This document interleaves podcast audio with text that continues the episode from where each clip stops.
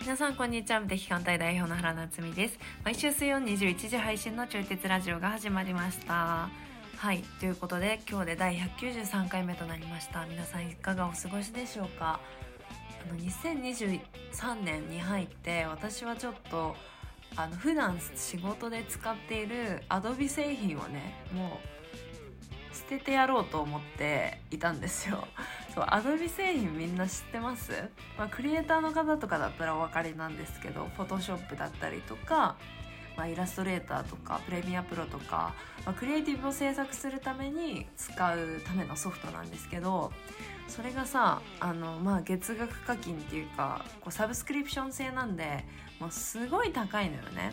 でなんかまあいいんだよいいんだけどそのあんまりアップデートとかされないスタンスなのにみたいなのがなんか自分的にはこう思想が合わなくてそうチェンジしようと思ってあの普段使ってるものの互換するソフトを使おうと思っていたんですけどでもやっぱ慣れってね慣れをこう手放すっていうのは本当にすごいことでさそう結局それに 手こずって結局私はまだアドビ製品を契約し続けるっていうことになってる最近なんですけどそうなんかそれをやってみてやっぱなんかいかにね長年続けたことっていうのをやめるっていうのはやっぱり難しいことであるっていう認識をすることから始めることが大事だなっていうことを感じた新年でした。はい。それでは今日のテーマをお話ししていきます。2023年はどんな意図を持って過ごしますか今の延長にはステージは変わらない。どんな環境に行くのがいいの毎週明治神宮に足を運んで変わったことなどといった話をしております。そしてお相手は教育業界でご活動されております、佐伯和也さんです。それでは本編スタートです。2023年はどんな1年にしますか、ねえ、どんな一年にしようね。あの、毎年ね、1月の最初の方に、はい。あの、自分のコミュニティでさ、はい。あの、1年の目標を立ててるのよね。ほうほうほうほうほうう。んうん。あの、俺らのさ、こう、コーチングの師匠がずっとドリームキックオフってやってんじゃないはい、私一回もうん参加したことないから、でも具体的なことは分かんないです。何やってんのか。あの、なんか去年、1年前振り返って、はで、2024年にどうなってたいかを考えて、ほうほうほうほうで、2023年をどんな1年にしたいかっていう、まあ、はいそんなことを考えるのね。うんうんうん。そうで、それをやって、その1年どうしたいかっていうのを考えてるから、 まだね、今や、今はね、まだよくわからんのよね。どんな1年にしたいのかっていうね。あーあそう、ず、全部振り返ってから、そうそうそう、そ、その目標を立てるのやって、ー、はいあの、から、まあ、決めるんやけど、はで、やっぱな何年もこう参加してくれてる人もいて、そこにね。で、その人に言わせれば、やっぱそれに参加すると、やっぱなんか実現する確率が高いっていうふうに言ってくれてるのよね。い。へえ。おーいや、それは素晴らしいことやなと思うんやけど、はい。うん。まあなんかそれも、まあ、前回もね、糸の話とかしてたけど、はい。やっぱなんかこの1年をどう過ごすのかっていうレベルでも、やっぱなんかどういう意図というかね、うん。も確と何を求めるのかっていうのは明確にしといた方がいいよねって思うよね。かに確うん。かうに。んうんうん。そう。本当に。あの、何もせんかったら何も、あんま大したことが起こらない一年になっちゃう。いやそうなのよ。うん。そうなのそうよ。よなんか私、なんかうん自分の特性として、うんうん。やっぱり今っていう感覚がすごい強いなって思ってるっていうか、あ、うん違う。自分が摂取したものに、まあ、良くも悪くも影響されるから、うんうんなんか今の感覚を強めるものを摂取したら、うん。なんか今を延長させるんですよ、私、すごく。うん。うん。だからなんか最近ふ、ふうんこう人生振り返ってて思ったのが、うんうん。例えば仕事が忙しいことってでも素晴らしいことだじゃないですか。うんうん。仕事があることってすごい素晴らしいことなんだけど、ね。でも仕事があるっていうことによって、うん。例えば未来を描く時間とかが結果的に少なくなったりとか、うん。なんか種まきができない状態でになってたら、うん。結果的にその忙しい時期って今の炎上にしか自分はいないみたいな。うん。うん。うんだからなんか、こう、いるステージを変えるとかにはなんないから、うん。なんかうまく自分の意識も掛け合わせて活用していかないとな、みたいな、っほうほうほていうことをう。うん。思ったりします。うん。うん。うんなんかやっぱ環境の力ってこう偉大、偉大じゃないですか、うん。うん。偉大だと思う。ね、なんか私は、その独立した時に、うん。でも学生の時とかはなんか独立することってすごい特別なことだと思ってたけど、うん。うん。うん。でもなんかコーチングスクール通ったら結構経営者の人とかもいて、うん。え、経営者の人って別に普通なのみたいな。これ悪い意味とかじゃなくて、うん。うん。普通のみんな人間じゃないですか。うん。うん。なんかそれが腑に落ちた時に、うん。あ、私にもぜできるかもみたいな感じに多分、はいはい段。階でなってるんですよ。うんうんうん。がななんて言うんだろうな。うん。その何に影響を受けて、そしてうん。つるりと信念がやっぱ変わるじゃないですか、環境っうて。ん。そうだね。はいうんうんうだん。から2023年はもうかんうん環境うん。をちょっとうなんんかうかん。変えるじゃないけど、うん。か環境をもっと大事にしようっていうことを、ああ、うんうんうん。ああ、なるほどね。環境を大事にする。どの環境にいるのかはい、を大事にするってことか。そうですねなんかうんすごい去年振り返って思ったのがうん、なんかやっぱきょ去年はうん海外旅行にイギリスと韓国に行ったんですけど、そうやったね。はいうんうんうん。でなんか自分のこうイメージとしては、こう旅行とかに行ったりすると、うん、まあなんか時間時間がないっていうか忙しくなるんじゃないかみたいなその前後とうん、かうっんて思ってたんですけど、うん、うん。まあ別に問題なかったんですよ結論から言うと。ん何のうんうん滞りもなくうん、として、はいはい。なんならその旅行行くみたいなので頑張ってアドレナリン出てうん早く終わるみたいなのとかあるから、はいはいはい。あれこれなんかめっちゃ好うん、きなことやらせてあげた方がいいんじゃないみたいな感じになったりとか。うんうんなんかなんだろう、なんか家でやることとか、なんかうん、うん、が全てじゃないっていうか、こう環境をうん変えることによって新しいインスピレーションもすごい湧くし、うん、なんならモチベーションも上がるしってなったうら、ん、結果的にはすごいコスパ良くないみたいな。 うん。はいはいはいはい。今まで自分にない視点をこうぶち込めるからうん、ってなったら、うん、あ、やっぱか環境におけるこうなんか変わっていくってすごい大きいから、うん、うちん。ょっとそこに時間をかけてもいいのかもなと思ったり、ああ、うんうんうんうん。どういう環境にいるのか。。そうそうそうそうそうそううんうんう、うまあん。ね。あと最近あー考えた一個は、うんなんかやっぱ自分の中でのうモんチベーションが上がるっていうか、まあ、うんやりたいことの一個に、なんか空間を作るみたいなこともすごいやりたいんですけど、うんでも、そう、こだわった空間を作るっていうことをやりたいんですけど、うんなんかやっぱりこう、ネット上でいろいろ見るっていうよりも、うんその場所に足を運ぶっていうことがやっぱパワうフルーんかそうやね。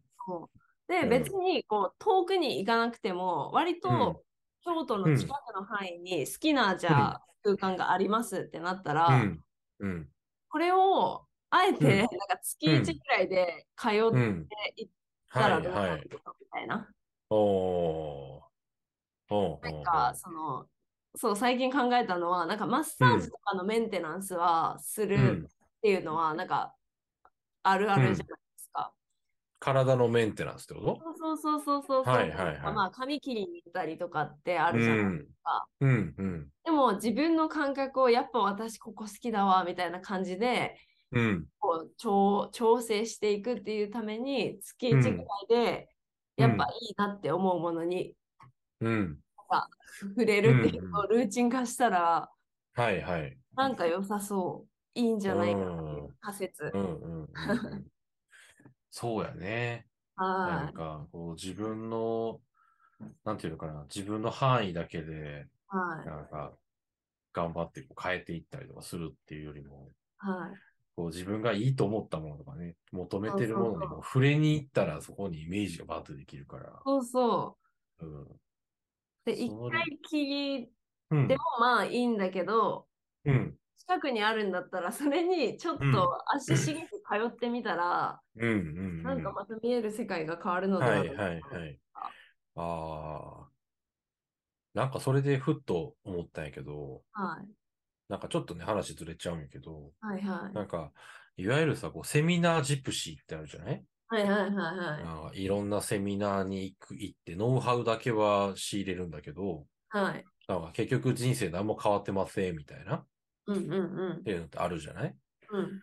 ああいうのも、なんかその、なんか、いろんなセミナーを転々とするよりも、はい。例えばもうその、そのもうこの先生ってもう先生を決めちゃって、うん。でもその先生がやるセミナーには、もうできるだけ足しげき通うよう通うようにするみたいな。うんうんうんうん。そしたらさ、やっぱなんかその先生が作る場の雰囲気が、うん。まあ自分がいいと思ったから行くわけやから、はい。で行って、やっぱ一回だけやとわからんかったことを何回か行き続けると、ちょっとずつ、なんかその場の雰囲気に馴染んでくるみたいな。なんかインストールされますよね、その。そうそうあそのう。ね。そうそう。だからなんか教えだけじゃなくて、その人の作り出す、なんかフィールドというか、はなんか人間性というかさ、い。うんうんうんこうん。ういうものにこう触れていって、で、なんか、だからそういうこうセミナーとかでもそういう感じで何回もさ、同じ先生とか通えば、はいこう、環境としてね、うん。なんか影響を受けることができるんじゃないかなと思ったのね。いや、確かに。うんで。ももう意図次第ですよね。なんか、それこうんそ、なんかいいことないかなぐらいじゃなくて、うん。えーあなんかいいことないかなぐらいだったらジプシーになっちゃうのかな。なんかジプシーって何がそうさせてんのかわかんないけど、うん。でもこの人のうん。作る空気感を自分にインストールするっていう意うん。う図んだから、うん。得られるものが違うし、うん。なんか、 ジプシーになる心配もないっていうか。うんうんうんうん。そうそう。多分イメージだけどさ、なんかジプシーって本当になんかどの先生かというよりも、うんなんか自分に、自分が惹かれるテーマだからこう行くみたいな。はあ、はあはあはあ、うん。っていう、そう、なんかそんな感じなんじゃないかなっていうふうに思うんだよね。はい多は分。多分ね。あはい。そうやね。だからセミナーもなんかこの人だって決めてそこに行くのもいいと思うし、はい例えば、もうちょっと話を広げれば、例えばあの本読むの時も、なんか、この先生の本は全部読もうみたいなんで、あなんかそういう風に読むと、なんかその先生の、なんていうのこう、言ってることだけじゃなくて、こう、世界観とか、ーうん。なんていうの、その言葉に、あの、表されてないなんか雰囲気というかさ、そういうところまで本から伝わってきたりするんじゃないかなって思ったりもする。確かに。うん。なんかそれが、なんか、環境っていうイメージにもつながりそうな気がするんだよね。確かに、確かに。うん。点々とするより、なんか、こういう場所って決めて、そこにこう、あー同じところに通うみたいな。確かに、確かに。うん。なんか、そういうのって大事よなって思いや、めっちゃ大事だとう。う思う。ん。そうなんか何に影響されるって決めるみたいなうんう感んじ。うん。一回行ったぐらいじゃわからんもんね。マジでわかんないですうね。んそう。確かにだなんしか自分から意図的に影響をうん。定期的に受けに行くっていうのは大事かもしれないですね。うんうんうんうん。いや、ほんとほんと。うん。なんならいいなって思う空間に毎日1ヶ月通ってみたらなんか変わりそうですね。ねえ。はい。 おもろそうやってみようかな。 うん。なんか俺もう10年ぐらい前から、はあい。の、まあ、それこそ千葉に住んでた時からね、はあい。の、毎週のように明治神宮に通ってたの よ。あー、なんかそれ聞いたことあります。はいはいはい はい。なんそう。か、なんでだろうって思ってました。 はああ、あれは、あのーまあ、友達と一緒にね、明治神宮散歩するっていうのが名目なんやけど、そうそうそう。で、まあ、その友達が表参道に住んでるから、い。はいはいはい。そうで、友達が明治神宮散歩をしようと思うねんっていうはいのを話したから、そこに、 じゃあ俺もついてっていいみたいな話で、でもなんか、いいい場所にしたらとってもいい、良さそうです、そね。うそうそうそう、うんとってもいいでしょはい。う。でなんか、こう、スピリチュアル的なことはようわからへんけど、はい。なんかね、明治神宮ってその年中通してね、結構いいのよ。あの、うん夏もさ、木陰が結構ずらっと並んでるから、そんなに直射日光なくて涼しいし、はい。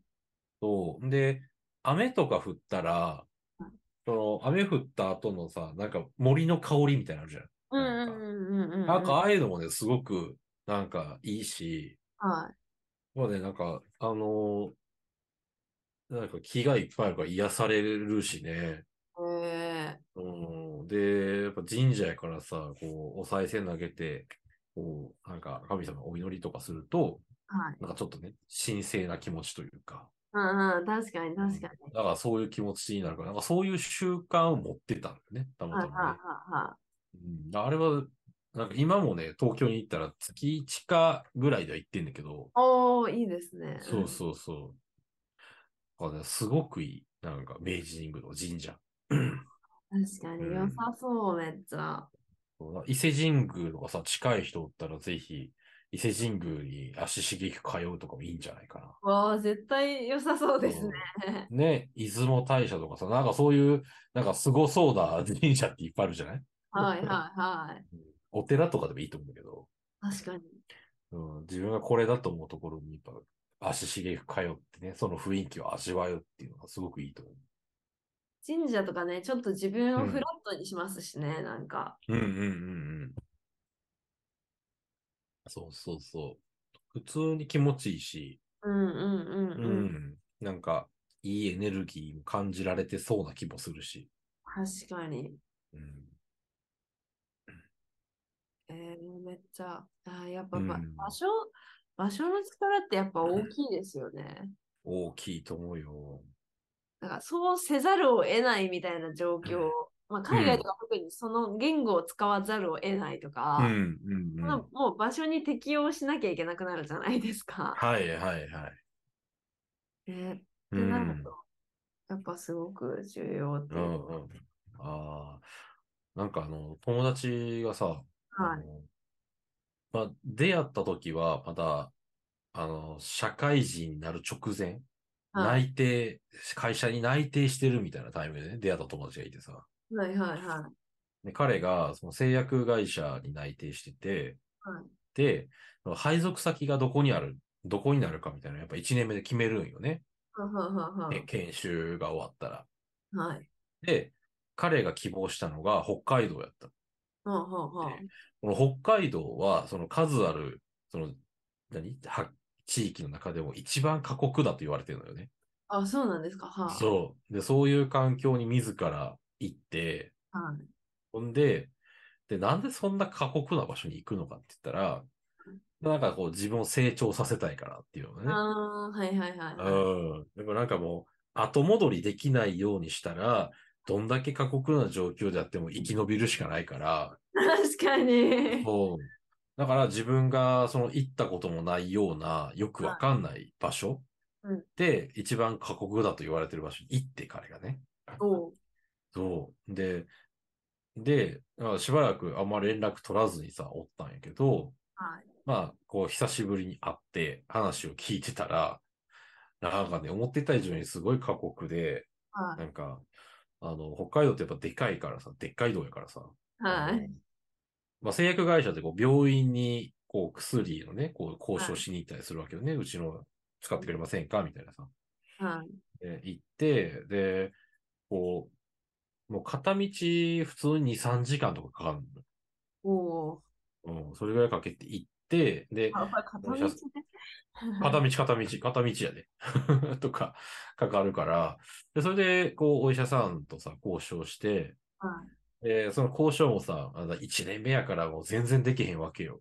はいはいはいはいもうもうケチョンケチョンにされて帰ってくんねんけど、あで、もう、すげえ疲れて、もう帰る頃には、本当に真っ暗で、ーはいで、しかも疲れ切ってるし、はで、さらに雪道なのよね。あーうはん初めての雪道なわけよ。いはいはいで、さらに、あの、雪道なだけじゃなくて、北海道のさ、そういう場所って、ホワイトアウトとか、とあの、言って、吹雪で前が見えへんとかあるんだよね。いやーそう。で、それで、あの、車運転して帰るんやけど、あの、疲れてる、滑る、前が見えないみたいな。はあはあはあもうそういうので、何回もその運転中意識が飛ぶんだ って。ええー、そんなのそう、そう、わもうすげえ。そう、もう聞いてたら怖っと思うんやけど、もうはよく、よく生きてたねって言って、はいはいもう 言っちゃったんだけどさ。 そう、まあ彼はね今でも生きてるんやけど。はあのうん。でも、やっぱね、なんかそういう過酷な環境を自ら乗り越えたからなのか、いはいやっぱね、なんかその、何学生時代と比べて、なんかね、すごいこう成長スピードが速かったような気がするへね。えうん。やっぱね、すごかったよ、彼は。うん。後戻りができないね、環境に身を置くとさ、仲間強制的に成長させられるみたいな。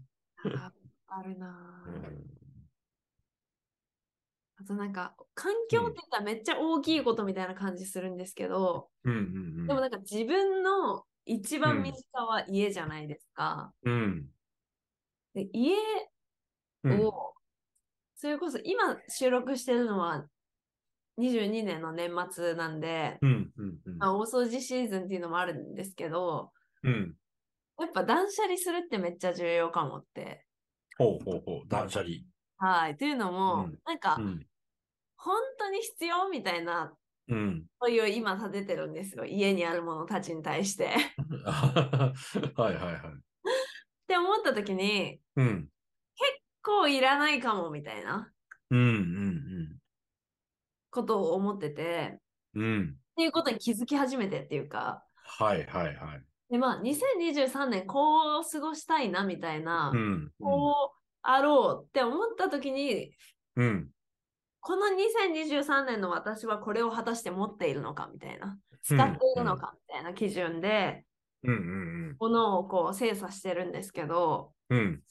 意外といらないもの多いっていうか、ああ。はいはいはい。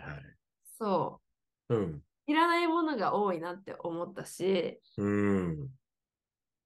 なんかその手放すもの、うん結局私これ手放すわってなるものって、うん。うん。なんかね、理由が似てきてるっていうか、うん。例えばなんか服とか、うん。とりあえず買っとこうみたいな。はいはい。なんかまあ安いっちゃ安いし、うん。可愛いから、とりあえず買っとこうってやったらもう絶対後悔するんですよ。はいはいはいはあもう安いしっていうやつは私い。にうとってん。選ぶ対象にしない方がいいとか、いや、そうだよね。安、安いからって買っても別に好きなわけじゃないもんね。そうなのよ。そうなんですよ、本当に。うん。なんて言うんだろう。なんか、うんい。ろいろ見て吟味して、やっぱ私これ好きだわってなったものを、うん。を結果的に使い続けてるんで、うん。うん。ちょっとこう、あ安いしってなったら立ち止まろうってなるし、うん。あとなんか本とかも、うん。これ役に立ちそうって思ったら、うん。なんかけ結局読まない。読まない。はあ。ななんか自分の中で、後々読む本と、結うん局読まない本っていうのがあって、うん。なんかこれ、やっぱ断捨離しするから気づけるっていうか、うんうんうん。あれ、私これちゃんと、結果的に何も読んでなくないみたいな感じになる。うんうんうん。 なんか、結局手に入れるんだけど、どうせいらないってなる。うん。うんうん。それって結果的に自分をこう、喜ばせるお金をの使い方ではないじゃないですか。そうやね、確かに。だからそれは2023年はしないどこうみたいなことうんにう気づくんうん。か。ああ。それはなんか、どういうお金の使い方をしようって感じたのえーもう、ほんと欲しいもの。 うん。欲しい、欲しいものをうん。ちゃんと、私は、私の場合は調べるっていうのをワンクッション置いた方がいいみたいな。ああ、なるほど。はいはいはうい。っんうんうんていうのと、うん。うん。まあ、あと旅、旅行とかにはお金を使った方がいいっていうか、もう本当うんうにん喜ばしすぎるから、喜ばしすぎるから。そう、喜ばしすぎる し、その後やっぱ自うん分の、結果的に何かしらでこうバックするから、うんうんだったらこれはもう旅行は投資であるって私はもう定義をつけうたん。んうだん。けど、っはいはいはい。ていうのと、うん。あとなんか自分の癖でうん。ここれって本当に必要かなみたいな、なんかビビる瞬間があるっていうか、おう。ほね、それこそ本当に欲しいんだけど、うん。でもやっぱいらないみたいな。うんうんで、後悔するみたいな。うん。うーん。お金が、えちょちょっとうん高いんだけどな、っていうのが理由だったら買うみたいな。っはいはいはい。ていうあ基ー準で、お金うをん使っていこうかなっていう感じ。 それちょっとドキドキせうん、ドキドキするけど、えへん。うん。でも多分自分の今のお金の、あだから安いから買おうとかはうん。のお金の使い方って、うん。なんかよ、良くないっていうか、まあ、それこそ、うん。いや、値段がどっかで、こう、うん入ってる基準の一つに、として入ってうるん。うん。と、なんか、自分の感覚をに濁すっていう感じがする。うん。うん。うんこれ本当は欲しいんだけど、でも、うん。うん。なんか高えな、みたいな感じで思ったら、うん。な、なんか、うん。この自分えでも安いからこっち使おうって言って、それを日常的に使ってると、はいはい。なんかそれが自分のコンフォートゾーンになっていっちゃいそうで怖うい。ん。うん。うん。うん。なんかコンフォートゾーンはうん。うん。広げていくみたいな。うん。うん。そうね。確かに。そうね。うん。うん。そんな感じですかね。うん。うん。なるほどな。まあそうだよね。確かに欲しいと思ってるけど、金額をがちらっとなると、はい。なんかその欲しい気持ちをちょっと怪我してしまってる感じはあるよね。そうあと、今年学んだ確ことの一個に、うん。買っても売れるんじゃんっていうののうんうんうん。がすごい思ったんですよね。うんなんか、うん。うん。今までメルカリとか使ったことなかったんですけど、うん。今年使ってみたら、うん。それこそ本とか、まうんあう、ん新しい本だったら結構高めに売れるじゃないですか。っうん。て思った時に、あ、うん自分の必要、だから本とか別に買ってもいいんだけど、自分の必要な情報も得たら、それをうん手放してもいいよねっていうのを強化したうんうん。みたいな。はい はいはい。うんうんうん。うん。誰かにいらなくなったら譲るっていう当てがそもそもあるんだなっていう前提を持つと、うん。なんか、うん。え高いけどみたいなことを思ってうんうんもうん。うん。課金しやすくなるのかなっていう感覚うが。ん。はいはいはい。うーん。ああ、売るね。はい。実際その、何回か売ってみたのはい。あの、前、前言った、あの、パソうコン、ん。うん Windows で買ったパソコン、はいはい。 16万ぐらいで買ったんじゃないかな。でも15万ぐらいで売れた。へえ。ほぼほぼ定価やん。そうそうそうです、そうです、そううです。ん。すごいね。はい。なんかまあなんかラライティングの技術とかまあ身につけてるかう。ら、なん なんて言うんだろう。なんかうん。 メメルカリでもいけるじゃないですか。確かに、まあ使えるよね。そうそうそうそうそううんそう。なんか、あ、え、この本当に捨てるしかないと思ってたパソコンが売れたんだってうん思ったのとかおもー結構自分にとってはいい経験でう、ん。うんうんうん。自分にとってはいらないものでも、なんうかん。素敵なものを譲ってくださってありがとうございますってメッセージが来たんですよ。うん。うんうん。そういうことがあるんだってなってう、んうん自分の中では。うん。うん。物は自分で終わりみたいな自分で買ってそれは消去っていう道さ、うんそう消消去するしかないみたいなうんうん。感覚じゃないんだなっていうことが腑に落ちうて、ん。うんうんなんかよよかったよかったうん。です。よかった。はよかった。うんうんうん。お金の使い方って大事。だからう自ん。分のそのコンスタントな潜在意識にめっちゃ影響を与えるようなう感ん。覚で、うんうんうん、うん。うん。だからなんか選ぶ力とかうん。すごい大切にしたいなっていうのをう感じんます、今年は。うん。うん。いいね。はい。うん。そんな感じですかね。こんな感じですかね。はい。う何ん。か皆さんにもお役に立ったらと思いうます。ん。あとやっぱはい断捨離すると何かしらは絶対入ってくるから、やっぱみんなおすすめ。 うんまあ、年あー末でやったと思うんですけど。うんうんうん。あの、うち断捨離したら毎回お金が見つかるね。 ああマジありますよね、やっぱそういうで。の。マジでなんか絶対入っ3回、 そう、ここ越してきてから3、4回ぐらい結構大掛かりな断捨離してんねんけど、はい毎回ね、結構長く何千円とか見つかる。へーおうお小遣い。あと図書カード ね。ああ、見つかるわかるなんかどこでもらってきたんか、図書カードもいいですかはいはいはいはうんうんそうそうな何かしら出てくるからやった方がいいね。断捨離はね。い。絶対きうん機能リセットって重要ですよね。ね。うんうん。なので皆さんもちょっと新年一発やってみうんうるのんうもいいん。ではないでしょうか。そうやね。はい。ぜひぜなのひ。で今日ははそいれで終了です。あはい、ありがとうございます。りがとうございました。うん